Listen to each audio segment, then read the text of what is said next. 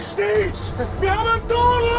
Wir befinden uns im Jahr 1880, mitten im Eisenbahnzeitalter und mitten in einem Berg unter dem Gotthardpass. So nämlich könnte es getönt haben am 29. Februar, als der Durchstich des Gotthardtunnels gelang. Eine Geschichte, die auch SRF im Jahr 2016 in einer Doc verfilmt hat. Der Initiant des Gotthardtunnels war Alfred Escher, Politiker.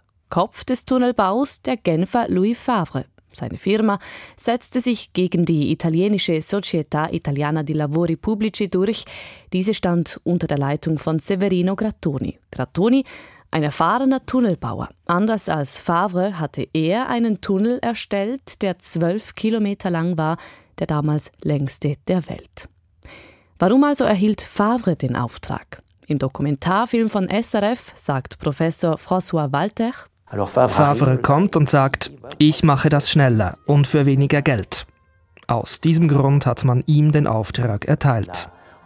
Und der Historiker Konrad Koni findet ebenfalls klare Worte. Der Favre war ein Hasardeur und hat einfach das Angebot unbedingt wählen. Ein Wilder, er ist ein Draufgänger, er ist rücksichtslos gegen seine Arbeiter, auch gegen sich selber. Favre versprach, dass der Eisenbahntunnel innerhalb von acht Jahren gebaut sein würde. Ein Tunnel von 15 Kilometern Länge.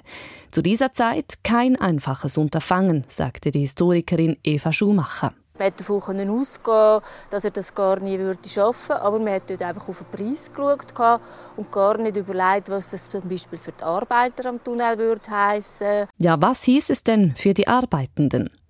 Die Lebensbedingungen waren schlecht.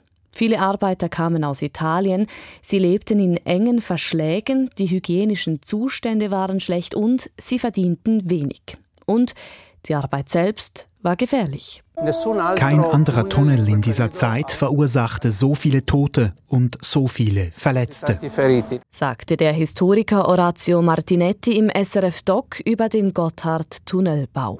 199 Arbeiter starben während der Bauarbeiten. Zahlreiche weitere starben in den Jahren danach an den Spätfolgen von Unterernährung, Krankheiten oder Verletzungen, die sie sich während des Baus zugezogen hatten. Und Favre, er erlebte den Durchstich des damals längsten Tunnels nicht mehr. Er starb 1879 bei einer Tunnelbesichtigung an Herzversagen. Drei Jahre nach seinem Tod im Jahr 1882 wurde die Gotthardlinie dann in Betrieb genommen.